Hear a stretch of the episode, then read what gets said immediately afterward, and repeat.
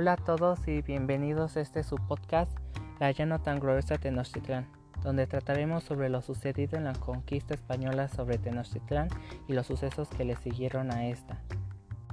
Y aquí su humilde anfitrión, Alberto Estrada Vendaño.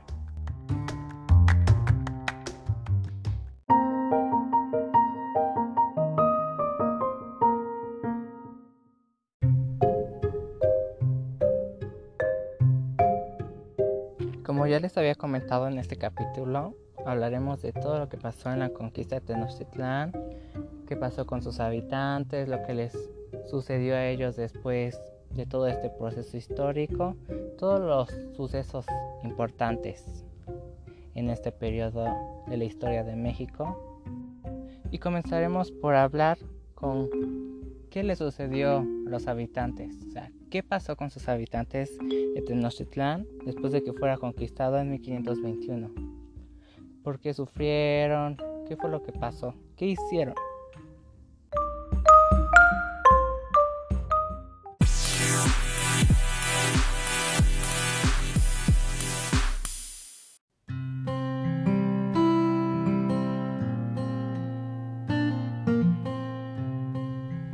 Aquí la interrogante sería, ¿qué sucedió con sus habitantes?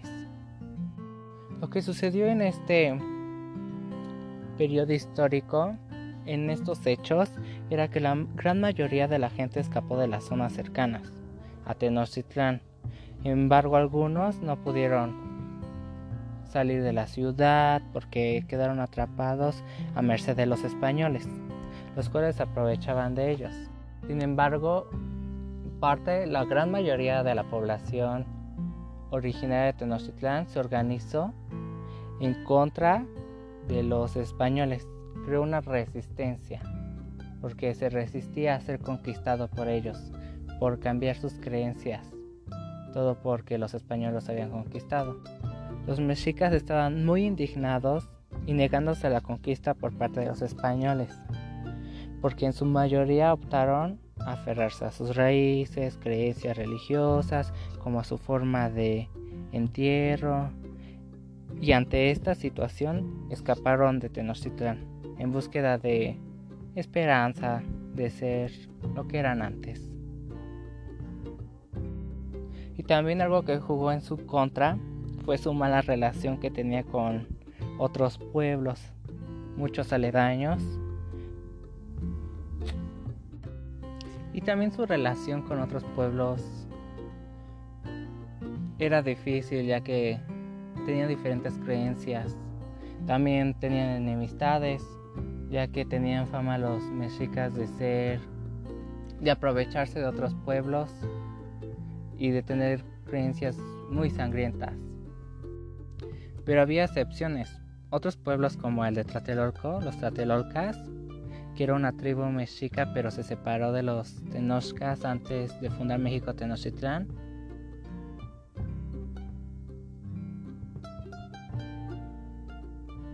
Y que también estaban situados en el mismo lago de Texcoco, bueno, al, pero al norte. Estos, los Tlatelolcas, estaban un poco agradecidos con los Tenochcas y cuando estos decidieron huir de México Tenochtitlán de los españoles, los acogieron, los refugiaron y los escondieron de los españoles en su en su aldea, en su tribu, en el norte del agua Texcoco. Y así les dieron vivienda por mucho tiempo, o sea, los refugiaron por un prolongado tiempo de los españoles. Y esto fue lo que pasó principalmente con los mexicas de Tenochtitlán al ser conquistados. Pues tuvieron resentimiento, no no se querían más bien dejar conquistar por los españoles. No querían dejar sus creencias y no querían ser esclavos de alguien que recientemente había llegado al continente, que era ciertamente extraño a los mexicas, que era un desconocido todavía. Y su indignación fue mayormente porque no los hubieran logrado haber conquistado si no hubiera sido por sus enemistades con otros pueblos de Mesoamérica.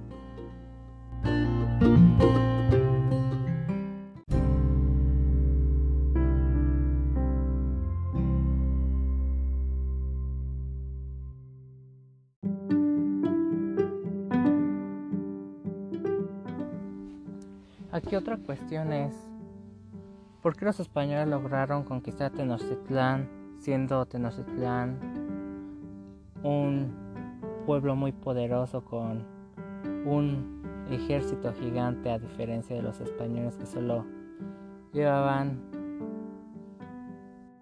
500 guerreros?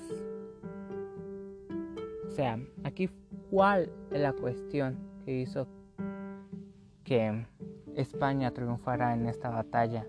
Hernán Cortés, su superioridad militar. ¿Qué fue lo que hizo que los españoles ganaran la batalla? Esa es la cuestión. La siguiente interrogante sería, ¿los españoles lograron la conquista por su superioridad militar y las habilidades de Hernán Cortés? Lo averiguaremos. Y aquí primero hay que aclarar ¿Quién conformaba el ejército de Hernán Cortés? Principalmente el ejército de Hernán Cortés estaba formado por pueblos indígenas y todo esto gracias a que lograron convencerlos convencerlos de que lucharan en contra de los mexicas todo gracias a que ellos tenían enemistades de algunos años atrás con los mexicas. Y el principal pueblo indígena que conformaba su super ejército de indígenas de Hernán Cortés era el de los tlaxcaltecas. Estos los tlaxcaltecas fueron los principales aliados, como ya había dicho, de los, de los españoles en contra de los mexicas. Y estos siguieron siendo aliados de los españoles por mucho tiempo y por lo tanto tuvieron privilegios entre otros pueblos indígenas a los ojos de los españoles, todo por ser el principal aliado en esta conquista de los españoles. Y también hay que aclarar que la conquista de Tenochtitlán no fue la única, fue todo un proceso, todo un conjunto de conquistas para llevar a cabo lo que fue la Nueva España. La primera obviamente fue la conquista de Tenochtitlán, que fue la clave para llevar todo este proceso de conquistas. Pero después hubo, como comenté, muchos procesos de conquistas y por lo tanto hubo un proceso de colonización. Y se colonizó al inicio Tenochtitlán, ya después se fue expandiendo la colonización al norte y al sur de lo que hoy es México y todavía otros extremos que no son México, como lo son las zonas de Mesoamérica, Centroamérica y Aridoamérica, que eran lo que conformó principalmente la Nueva España. Y por lo tanto, como Tenochtitlan fue el primer lugar que se conquistó, tuvo gran importancia desde el comienzo y se convirtió en la capital de lo que fue eh, la Nueva España. Y todo esto desde un comienzo no hubiera sido posible sin el papel protagónico que se lo llevó Hernán Cortés, que fue el que encabezó toda la conquista, fue la mente maestra de todo el proceso de la conquista de Tenochtitlán y colonización y todo porque por su ambición ya que quería ser reconocido por la corona española y creía que entre más hiciera por ella la, lo iban a reconocer como héroe la reina Isabel católica y su esposo pero nunca nada de esto pasó sino hasta muchos años después. Y su musa o su ayudante de Hernán Cortés aquí en lo que es el nuevo continente, bueno, era el nuevo continente, fue, como he dicho, la Malinche. El deseo, el deseo de Hernán Cortés y su persuasión y su inteligencia fue lo que lo llevó a conquistar. Y obviamente las habilidades extraordinarias de la Malinche, ya que tenía la habilidad de traducir todo lo que los indígenas le decían a Hernán Cortés y lo que le decía a los pueblos. Y sin esto no hubiera sido posible la conquista, ya que gracias a estos procesos de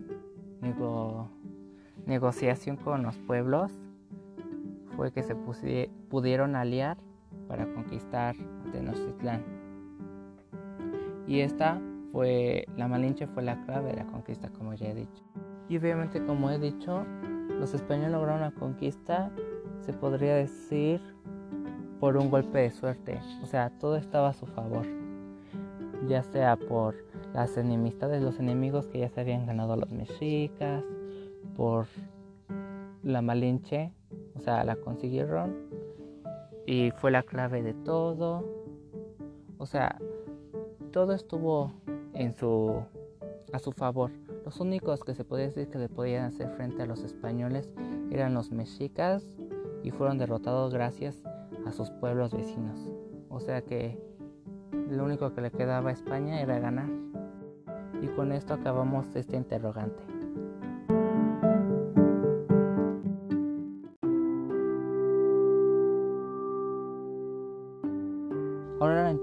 Aquí es, Hernán Cortés es un libertador para los pueblos oprimidos de Mesoamérica. Y aquí hay dos puntos de vista. Podría ser que sí y podría ser que no. Digo, Hernán Cortés era una persona educada, estudiada, ilustrada, pero los pueblos de Mesoamérica tenían problemas, luego hasta guerras como Europa. O sea, eran los mismos problemas que se tenían allá. Aquí había alianzas, era el mismo sistema. Así como había hay guerras aquí, había guerras allá. Pero los españoles se justificaban en las culturas, en las creencias mexicas porque eran muy sangrientas, etcétera, etcétera. Pero nunca se pusieron a ver que ellos también hicieron cosas muy sangrientas en el proceso de conquista. O sea, torturaron gente, fue una masacre. Pero no se ponen a ver eso. O sea, los pueblos mesoamericanos pudieron estar bien en paz en Hernán Cortés. Y digo, él no los liberó, no estaban amarrados, no estaban encadenados a nada. Los que realmente se liberaron propiamente y no eras liberal, más bien vengaron de lo que alguna vez les pudo haber hecho el imperio mexica, fueron otros pueblos indígenas, otros pueblos mesoamericanos, porque ellos fueron los principales este, guerreros, los principales participantes en esta guerra de conquista. Solamente se puede decir que fue la cabeza de Hernán Cortés por su ambición ya que Hernán Cortés lo único que quería era encomendados. Él solo quería ser conocido, él solo quería ser recordado por España como un héroe, un libertador. Pero la verdad es que no fue un héroe. Estos eran algo que tenía que suceder. O sea, solamente ellos se aprovecharon porque el resentimiento de los pueblos indígenas hacia los mexicas solo fue como una alianza, no fue una salvación. Bueno, pero hasta aquí está este punto, esta incógnita.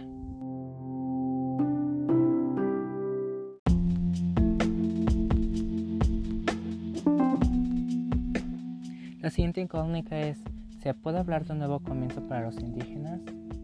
¿Y qué repercusiones tuvo esto hasta nuestro presente.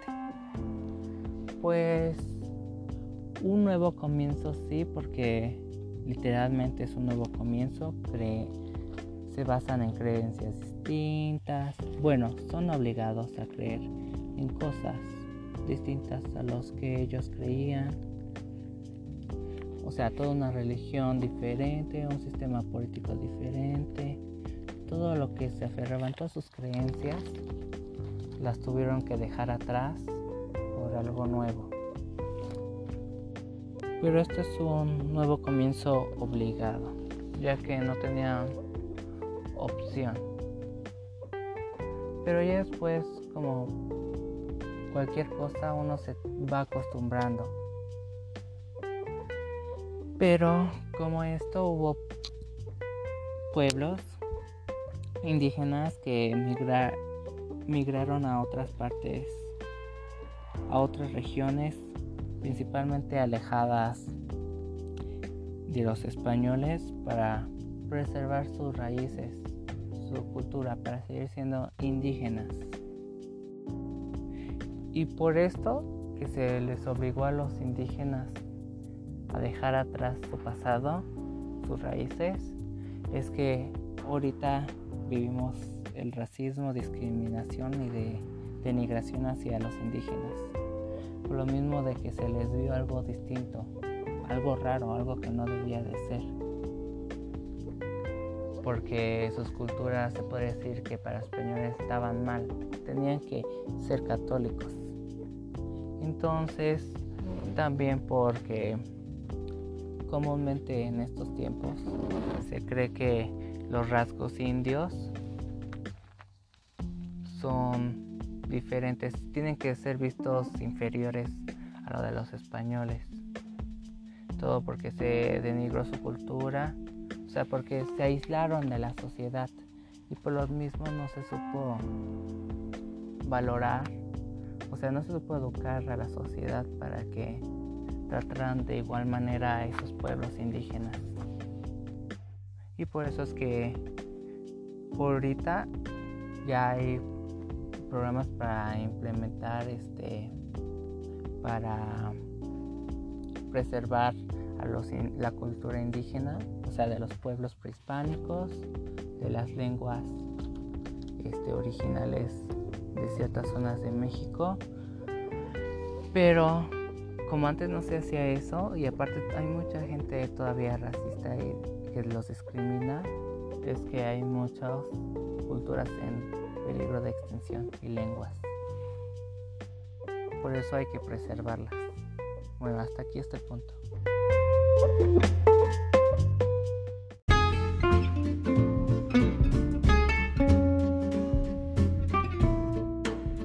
Aquí otra incógnita es ¿por qué la conquista de los pueblos mesoamericanos es presente y no pasado?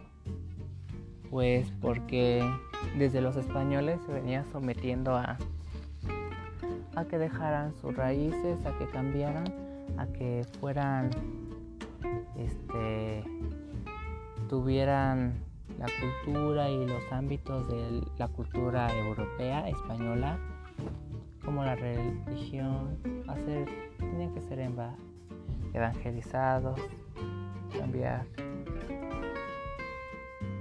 su religión, sus creencias, todo lo que tiene que ver con sus raíces. Y desde esa época pues se viene haciendo esa discriminación con ellos y hasta la época, actual se puede decir que es una conquista porque es como inconscientemente obligarlos a cambiar porque los discriminamos, discriminamos por ser diferente, por no vestirse como nosotros, no hablar nuestro idioma, este, ser de tez diferente, tener rasgos diferentes, este, etnia diferente. Por todo eso se siguen discriminando se siguen este, sometiendo a una conquista constante, porque los estamos casi queriendo obligar a dejar sus raíces. Pero gracias a mucha gente que quiere preservar eso, es que no se han extinguido esas. Y como ya había mencionado, hay gente que quiere preservar esto y que no se extinga porque ya es un concepto que es importante en la actualidad la cultura y entonces es importante conservar todo lo que tiene que ver con la cultura mexicana y nuestra, esas raíces prehispánicas son parte de nuestra cultura. Y por eso los invito a que conozcan la cultura prehispánica, vayan a visitar algunos algún lugar prehispánico, que se informen sobre las lenguas prehispánicas, todos nuestros orígenes y que ayuden a conservarlos. También si les interesa que aprendan un idioma este mesoamericano de los orígenes mesoamericanos como sería el maya, el náhuatl, el zapoteco o alguno así. Por eso los invito a que preserven esto que es parte de nuestra cultura, de nuestras raíces. Y esto sería todo por mi parte. Espero que hayan disfrutado este podcast y me despido. Ojalá se encuentren bien todos en sus casas en esta pandemia y gracias por escuchar este su podcast titulado La ya no tan gloriosa de Nostradamus. Cuídense y hasta luego. Más bien, hasta pronto.